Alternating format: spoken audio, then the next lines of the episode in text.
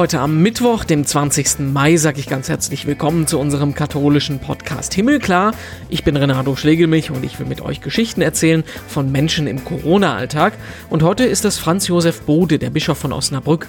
Also die Hoffnung ist für mich, dass Menschen doch nachdenklicher werden. Mit allem eigentlich, mit der Zeit, mit der Schöpfung, mit, mit, mit Menschen dass äh, eben das alles nicht selbstverständlich ist. Wir leben jetzt fast genau zwei Monate in weitgehender Isolation. Bischof Bode kennt das. Der hat vor zwei Jahren eine schwere Krankheit durchgemacht und sagt, in gewissem Sinne hat ihn das gut vorbereitet auf die Zeit mit Isolation und Corona im Moment. Darüber reden wir gleich, aber auch darüber, wie so eine Zoom-Videokonferenz zwischen den deutschen Bischöfen eigentlich abläuft. Das wird interessant. Vorher gucken wir noch gemeinsam in die Schlagzeilen. Was hat sich getan in Sachen Kirche und Corona? Und da gucken wir als erstes nach Budapest. Dort sollte eigentlich im September der Eucharistische Kongress stattfinden. Das ist ein komischer Name, aber es ist im Prinzip so eine Art Weltjugendtag, aber mit mehr Fokus auf Eucharistie und Anbetung. Und jetzt wird aber kritisiert, dass der immer noch um ein Jahr verschoben werden soll, obwohl ja im Moment immer mehr gelockert und geöffnet wird. Der Kardinal von Budapest, Peter Erdö, der hat das jetzt nochmal verteidigt. Er sagt, es geht geht nämlich nicht nur um die Durchführung, es geht auch rein um die Planungssicherheit. Wer weiß, was bis dahin noch alles passiert und genau deshalb sei die Verschiebung um ein Jahr der absolut richtige Schritt. Morgen am Donnerstag ist das Hochfest Christi Himmelfahrt und wie sieht's da eigentlich mit den öffentlichen Gottesdiensten aus? Die katholische Nachrichtenagentur hat eine Zusammenstellung gemacht für ganz Europa, findet man unter anderem auf der Seite von domradio.de. Grob gesagt ist es fast in überall so, dass es wie bei uns Messen mit begrenzter Teilnehmerzahl gibt. Inzwischen ist das in vielen europäischen Ländern möglich. Eine große Ausnahme macht da immer noch die Schweiz. Da geht's erst am 8. Juni wieder los. Viele haben sich eben das Ziel gesetzt, bis Christi Himmelfahrt bis morgen wieder öffentliche Gottesdienste zu feiern. Und das klappt in vielen Ländern ganz gut. In Deutschland auch in fast allen Bistümern. Die einzige Ausnahme macht Magdeburg. Da geht's dann in der kommenden Woche wieder los. Und nach Israel, da gucken wir auch nochmal. Wir hatten ja am Montag schon darüber gesprochen, dass es da auch jetzt ein Sicherheitskonzept für die Öffnung von Kirchen, Moscheen und Synagogen wieder gibt. Am Dienstagabend, also gestern, hat dann die neue Regierung da kurzfristig und schnell zugestimmt und zwar mit sofortiger Wirkung. Das heißt, ab heute, also ab Mittwoch, dürfen auch im Heiligen Land wieder Gottesdienste stattfinden. Auch da maximal mit 50 Teilnehmern, zwei Meter Abstand und Maskenpflicht, also alles so ähnlich wie bei uns, ne? Und im Podcast wollen wir heute nach Osnabrück gehen, eine Region, die wie alle anderen vom Coronavirus betroffen ist und sich jetzt mit der Zeit wieder zurück in den Alltag bewegt. Wir wollen wissen, wie sieht's dort aus und wie sieht's im Bischofshaus aus und sprechen mit Bischof Franz Josef Bode. Grüß Gott, schönen guten Tag. Ja, guten Tag, Herr Schlegel. Machen wir es mal ganz anders. Was geht Ihnen gerade durch den Kopf, was nicht mit Corona zu tun hat? Auch ich überlegte gerade, wie ich äh, guten Freunden eine gute Wohnung verschaffen kann. Also Sie äh, befassen sich nicht nur mit dem Virus und den Konsequenzen im Moment. Nein, das will ich bewusst nicht. Wie, wie ist so bei Ihnen die Lage? Wie geht es Ihnen gerade? Insgesamt gesundheitlich geht es mir ganz gut und äh, ähm, ich habe ja auch durch diese Corona-Zeit ruhigere Abende, wenn ich mal sagen soll, obwohl es bei Tage eigentlich äh, hektischer ist ich würde sagen, es gibt zwar mehr Zeit, aber nicht eigentliche Muße oder Ruhe, weil immer mhm. das so angespannt ist wegen der Ungewissheit und ob wieder neue Dinge kommen. Und im Moment befassen wir uns sehr, sehr stark mit den äh, Öffnungen für den Gottesdienst. Da müssen, müssen ja tausend Sachen bedacht werden. Mhm. Das ist schon ziemlich anstrengend. Sie haben gesagt, die Abende sind ein bisschen ruhiger. Was, was machen Sie da jetzt? Och, ich, ich gucke mir noch mal manchmal kurz unsere Livestream-Gottesdienst an, wie es so gelaufen ist. Und äh, gucke natürlich die Nachrichten, was ist jetzt das Neueste mit Corona und meistens noch irgendeinen schönen Krimi. Jetzt sind Sie aber ähm, ja eigentlich auch so ein Mensch, der eher gerne unter Menschen ist. Fehl, das fehlt jetzt auch so ein bisschen, ne? Ja, das fehlt mir sehr. Ich bin natürlich telefonisch äh, mit vielen in Kontakt und treffe ja doch, sagen wir mal, in äh, durch kleine Sitzungen oder natürlich immer auf Abstand äh, den Tag über viele Leute, bestelle mir auch Einzelgespräche ins Haus. Ich kann die Visitation nicht machen. In, hm. äh, dann bestelle ich mir schon mal einzelne. Also ich sag mal, Gespräch mit Leuten habe ich eigentlich genügend, aber so dieses gesellige Zusammensein, hm. das fehlt mir sehr und wir mussten jetzt auch den Urlaub absagen. Ich wollte mit einer Priestergruppe los äh, nach Italien. Äh, das wird auch nicht gehen. Das ist schon alles ein bisschen traurig. Meine Geschwister sehe ich nie.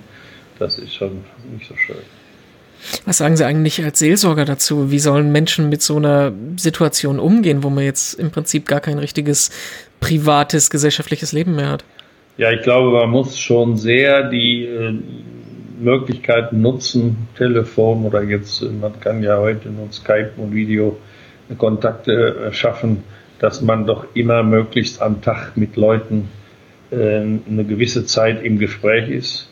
Dass man natürlich seinen Tag auch gut strukturiert, das wird ja immer auch wieder gesagt, dass es ähm, besser zu ertragen ist, äh, als wenn man so, ich sag mal, in den Tag so hineinlebt und eine gewisse Ordnung dann auch hat. Und ich glaube, ähm, ja, es ist einfach eine gewisse Geduld notwendig und ähm, man muss sich äh, Kontakte ähm, ja, anderer Art eben dann schaffen. Ne? Also äh, über mehr hören als über äh, Berührung und Sehen. Ne? Hm. Ja, irgendjemand hat das doch gesagt, Berührung ist nicht gleichzusetzen mit Körperkontakt, ne? Nein, das ist richtig. Also ich denke auch, also die, es gibt ein Berührtsein von, von etwas. Hm.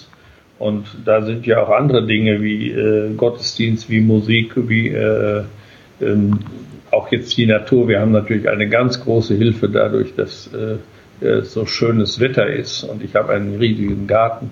Also ich bin sehr privilegiert. Ich habe ein großes Haus und einen großen Garten, wenn ich das vergleiche mit Menschen, die auf ein paar Quadratmetern mit äh, Familie zusammen hm. wohnen müssen, ist das vollkommen anders. Also da bin ich an für sich äh, nicht so. Ich habe das, das Ganze ein bisschen einüben können. Ich war ja im, vor zwei Jahren äh, sehr lange krank und habe eine hm. sehr lange Rekonvaleszenzzeit gehabt, die fast genauso war.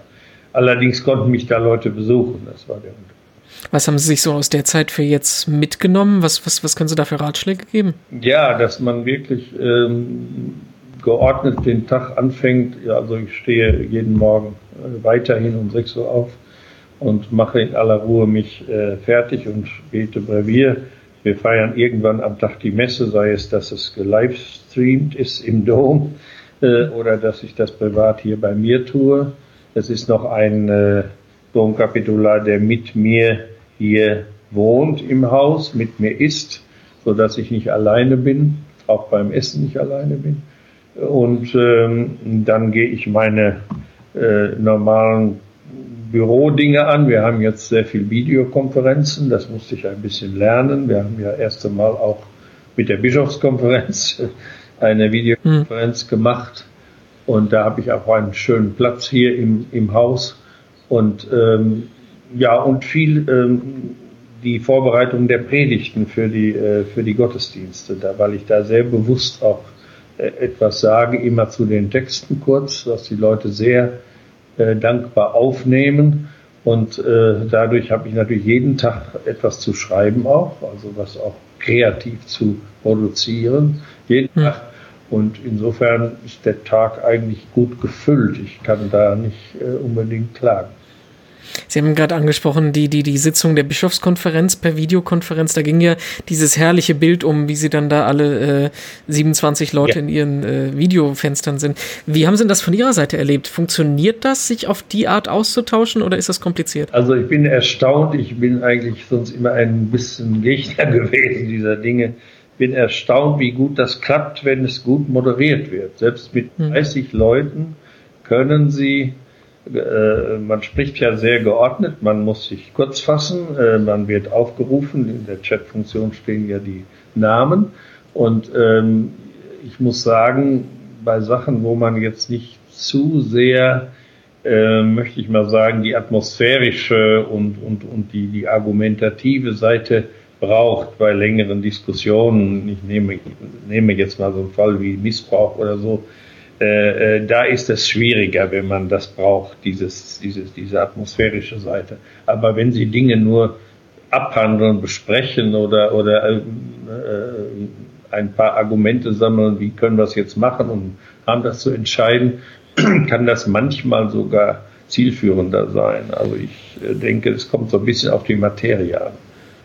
Funktioniert das denn auch beim ähm, synodalen Weg? Da sind ja die Foren im Moment ja auch äh, per Video gestaltet. Ne? Ja, da bin ich erstaunt. Wir haben unser, ich kann das nur vom Frauenforum sagen, da bin ich ja äh, Vorsitzender mit Frau Sattler zusammen. Ähm, wir haben das in drei Arbeitsgruppen geteilt. Die sind dann nicht so groß. Wir haben mit allen drei Arbeitsgruppen eine Videokonferenz gehabt. Äh, da ist eine Moderatorin, die das ausgezeichnet macht, äh, die Frau Singer von dem Zentralkomitee. Und äh, Frau Kunz macht ein Protokoll und das ist gut vorbereitet. Wenn man da zwei Stunden dran geht, kann man manchmal mindestens so viel erreichen, wie man sonst vielleicht mit mehr mit vier Stunden da hätte, weil man einfach etwas konzentrierter rangeht. Es ist anstrengender, aber es hat doch äh, ist eine gute Möglichkeit, sodass wir in unserem äh, Frauenforum mit diesen Gruppen ganz gut vorwärts kommen und eigentlich schon bei einem wir wissen ja noch nicht, ob die Gesamt, äh, das Gesamt, die Synodalversammlung hm. stattfinden wird, könnten wir schon einen ersten Teil einbringen. Lassen Sie uns mal ein bisschen aufs Bistum schauen. Sie sind in Osnabrück äh, ja eher ländlich geprägt. Ja. Das ist ja eher eine Region oder grundsätzlich gesprochen, ländliche Regionen sind ja nicht so heftig vom Virus betroffen und wünschen sich auch mehr Öffnungen, schnellere Öffnungen. Wie sieht denn das bei Ihnen alles aus? Ja, also bei uns auf dem, äh, auf dem, in den ländlichen Räumen ist das, was die Zahlen angeht, nicht so dramatisch. Aber es war der Coronavirus uns sehr nahe gekommen. Ein Domkapitular mit äh, 87 ist daran gestorben und zwei weitere waren infiziert. Also wir haben das hier sehr nah. Die haben es aber geschafft, hätte ich beinahe gesagt. Äh, und wir haben ja äh, dadurch, dass wir hier die, äh, die große Krankenhausträger sind im Osnabrück, haben wir natürlich mit ganz, ganz vielen Problemen äh, und, und, und 250 Kindergärten im, im Bistum haben, äh, damit zu kämpfen. Das sind natürlich viele Dinge, die der Krisenstab ständig bedenken muss. Äh, der Druck auf die äh, Gottesdienstfrage ist nicht so dramatisch. Also ich habe immer da ein bisschen, möchte ich sagen, gesagt, dass man auch auf andere Weise ähm, mit Gott verbunden sein kann und dass man nicht äh, nur das über das Sakrament kann und dass diese, diese, ich möchte mal sagen, virtuellen Gottesdienstgemeinden durchaus eine hohe Funktion haben und auch die anderen Gottesdienstformen, also nicht nur Eucharistie, ähm, sehr, sehr wichtig sind. Und insofern wir äh, auf keinen Fall äh, dahin kommen dürfen, dass ein, der Gottesdienst wieder zum neuen Gefährdung für die Leute wird. Und wer da zu Hause bleibt äh, und sagt, ich, ich, ich möchte das nicht oder ich will mich und andere nicht gefährden, dem kann man das, glaube ich, äh, dem muss man auch stützen darin und man darf ihn nicht, äh, äh nicht falsch in eine falsche Gewissensnot bringen. Ich hatte da irgendwie ein Zitat von Ihnen gelesen, was mir da auch so ein bisschen aus der Seele gesprochen hat. Ich habe da auch viel drüber nachgedacht, gehe ich jetzt in die Kirche oder nicht. Ja. Aber ich finde, also mein, mein persönliches Empfinden in der Situation, in der wir jetzt stecken, ohne Gesang, mit äh, Hygiene, mit Abstand, ohne Friedensgruß und dann wie auch immer die Kommunion geregelt wird, ich finde das irgendwie noch bedrückender, als irgendwie überhaupt nicht zu gehen. Ja, viele haben ja doch diesen Eindruck, wenn Sie zum Beispiel bei einem Livestream-Gottesdienst, wo sich das ja sehr konzentriert, das ist ja nicht eine Teilnahme an einer feiernden Gemeinde, wie das beim Fernsehgottesdienst ist, sondern da nimmt man teil an dem Geschehen, was im Altarraum geschieht, mit, mit Kantor, mit Lektor und mit äh, äh, eben den Zelebranten und dem Organisten. Es entsteht eine kleine eine Beziehung und jeder weiß aber, dass Tausende mithören. Und diese virtuelle Gemeinde stellt man sich auch mit der Zeit immer mehr vor, so dass schon ein, äh, eine, eine, ich möchte mal sagen, eine innige Teilnahme stattfinden kann, äh, die vielleicht intensiver ist, als wenn ich in der letzten Reihe des Doms stehe oder in einer Kirche, die nur äh, mit äh, jeder, jede zweite Bank jemand sitzt und man unter diesen Umständen, die Sie erklärt haben, das macht, äh, das kann man schon, äh, wenn man das abwägt, finde ich schon richtig, dass man auch den Weg wählt, wo man innerlich am besten dabei sein kann. Das ist ja das Entscheidende. Ich glaube, das ist das Wichtige, dass man nicht sagt, das oder das ist der richtige Weg, sondern dass das jeder selber entscheiden muss. Ja, wir wollen auch das weitermachen. Wir werden Gottesdienste anbieten im Dom.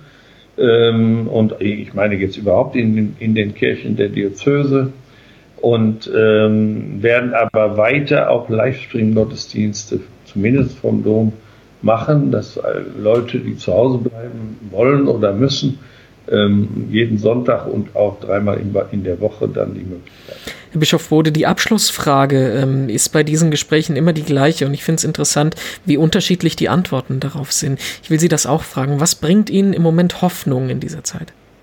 Also die Hoffnung ist für mich, dass Menschen doch durch diesen, ich sage mal, ähm, diese vollständig äh, neue Situation und außergewöhnliche Situation nachdenklicher werden, dass sie so ihre, ähm, ja, ihren Umgang mit allem eigentlich, mit der Zeit, mit der Schöpfung, mit, mit, mit Menschen, dass äh, eben das alles nicht selbstverständlich ist und man ein bisschen, möchte ich mal sagen, bewusster auch lebt, äh, ähm, weil äh, dies so alles in Frage stellt, äh, dass wir, wenn wir das verlören, dass unser Leben da immer auf einer sehr fragilen Basis auch äh, geschieht. Man wird auch dadurch etwas offener und barmherziger, wenn man, wenn einem das klar ist, äh, dass das Bewusstsein bleibt. Das wäre äh, für mich eigentlich ein großer Wunsch und auch eine Hoffnung, dass sich etwas verwesentlicht, möchte ich mal sagen, und wir nicht wieder so in so eine